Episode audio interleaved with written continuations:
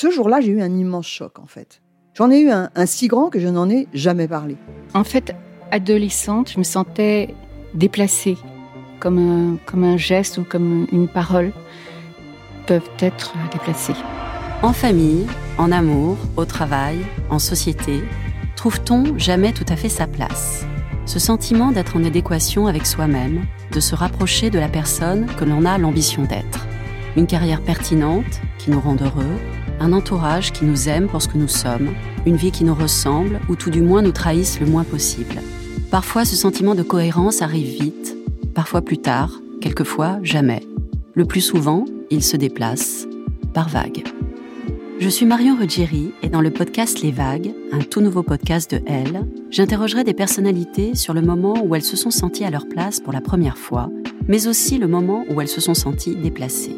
Je me rendrai chez elles ou dans un lieu cher à leurs yeux pour qu'elles me racontent ce jour fondateur où elles se sont dit ⁇ Là, je suis bien, je suis là où j'ai toujours voulu être, et c'est moi. Découvrez et écoutez les vagues à partir du 24 octobre sur toutes les plateformes de podcast. Bonne écoute. Ryan Reynolds here from Mint Mobile. With the price of just about everything going up during inflation, we thought we'd bring our prices down. So to help us, we brought in a reverse auctioneer, which is apparently a thing. Mint Mobile unlimited premium wireless. Ready to get 30, 30, bit to get 30, bit to get 20, 20, 20, bit to get 20, 20, bit to get 15, 15, 15, 15 just 15 bucks a month. So, Give it a try at mintmobile.com slash switch. $45 upfront for three months plus taxes and fees. Promo for new customers for limited time. Unlimited more than 40 gigabytes per month. Slows. Full terms at mintmobile.com. Ce podcast vous est présenté par AXA, une entreprise qui soutient les femmes.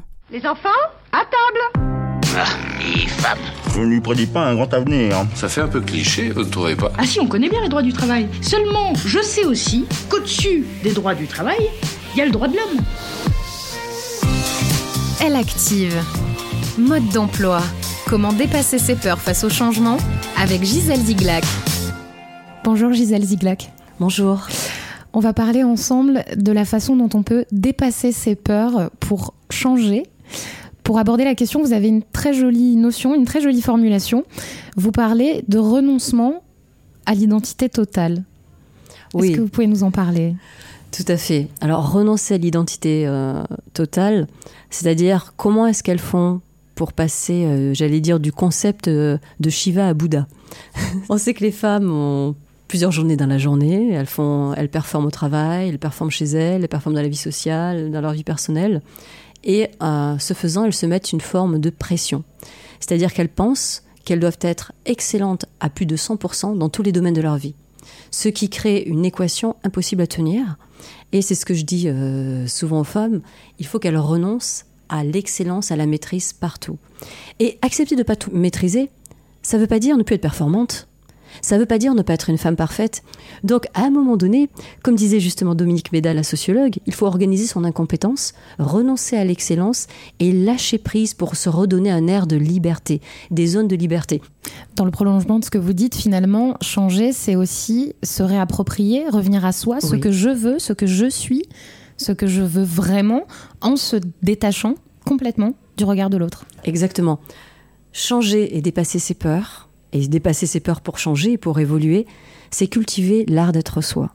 Ça veut dire que il faut savoir écouter la voix en soi-même. Et je dis aux femmes, prenez rendez-vous avec vous-même, dites-vous qui vous êtes et qu'est-ce que vous faites et est-ce que vous aimez vraiment ce que vous faites.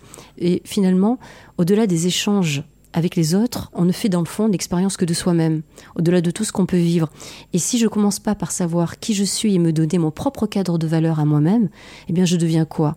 Un personnage public, j'appartiens aux autres, j'appartiens à mon mari, j'appartiens à mes enfants, j'appartiens à la société, j'appartiens à mon job, et finalement je perds de vue qui je suis vraiment. Est-ce qu'il ne faut pas parfois simplement accepter le fait de décevoir et de Oui. pas forcément être aimé? Il faut accepter le fait de décevoir et de pas être aimé parce que personne ne fait l'unanimité, même Dieu d'ailleurs. ne fait pas l'unanimité. Bien sûr, il faut accepter de pas être aimé, il faut accepter que le jugement d'autrui n'est pas un jugement divin. Ça, c'est très important.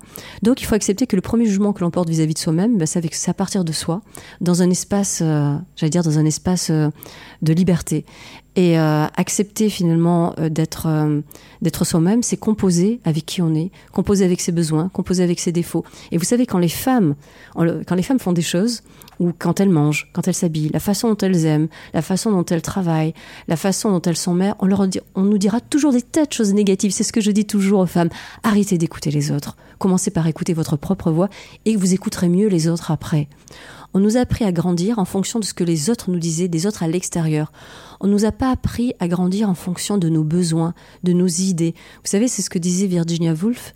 Si Shakespeare avait été euh, une femme, on l'aurait enfermée pour folie, parce que le génie et le féminin, ça ne marche pas. Et ce que Virginia Woolf disait, c'est que les femmes n'ont jamais une chambre à soi et c'est le titre de son livre, où elle parle, où elle traite de ce thème. C'est-à-dire une chambre à soi, c'est un air de liberté entre soi, à l'intérieur de soi, où on laisse libre cours à tout ce qui vient, à toutes nos pensées, nos émotions, nos interactions avec les autres. Et c'est ça qui nous permet finalement de nous libérer du regard d'autrui. Donc à un moment donné, je dis aux femmes, arrêtez d'écouter ce que les autres disent de vous et commencez par vous reconnecter avec votre voix intérieure. Et à ce moment-là, vous serez capable de prendre des risques, vous serez capable d'accepter les challenges, vous serez capable de trouver vos propres challenges et de les opportunités. S'aimer, s'accepter, se libérer. Merci, Gisèle Ziglac. Avec grand plaisir.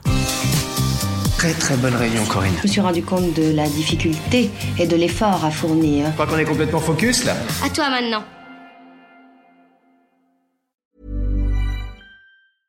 Imagine the softest sheets you've ever felt. Now imagine them getting even softer over time. That's what you'll feel with Bowl and Branch's organic cotton sheets. In a recent customer survey, 96% replied that Bowl and Branch sheets get softer with every wash. Start getting your best night's sleep in these sheets that get softer and softer for years to come. Try their sheets with a 30-night guarantee. Plus, get 15% off your first order at bowlandbranch.com. Code BUTTERY. Exclusions apply. See site for details.